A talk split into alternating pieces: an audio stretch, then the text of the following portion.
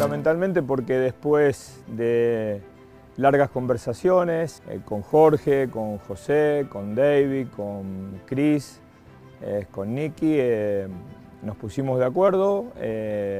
me pareció un proyecto interesante para liderar y bueno, acá estamos.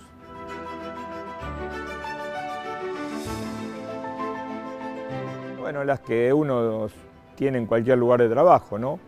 Eh, poder armar un equipo competitivo, que sepa lo que juega, con, el cual la gente este, se sienta identificado. Este, está claro que tomamos a mitad de temporada y quién sabe un poco más pasada la mitad de la temporada y todavía esto, terminar de conformar un, un plantel de esta naturaleza nos va a llevar un tiempo, pero creo que lo vamos a lograr porque, bueno, entre otras cosas, sabemos en el lugar donde estamos, ¿no? Muchas veces te toca ir a otras ligas que desconoces, justamente la MLS no, no, es una de las ligas que no, que no conozcamos. ¿no?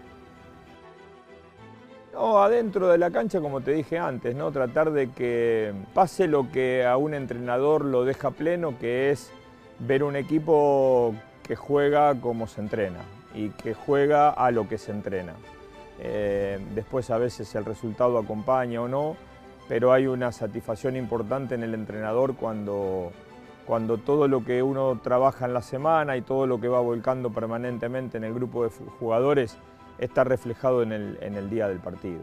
A ver, hoy es un equipo que está muy complicado en la tabla de posiciones, que está muy diezmado por las lesiones, que está diezmado por jugadores que están en la selección, eh, pero que tiene las expectativas de los futbolistas nuevos que van a venir, que son realmente muy, pero muy importantes y que seguramente añadido al lugar de privilegio donde se llegó en la Copa, esto nos permita este, poder hacer crecer fundamentalmente en la parte anímica a, los futbolistas para tener un cierre de año este, más acorde a lo que se espera de, de este club.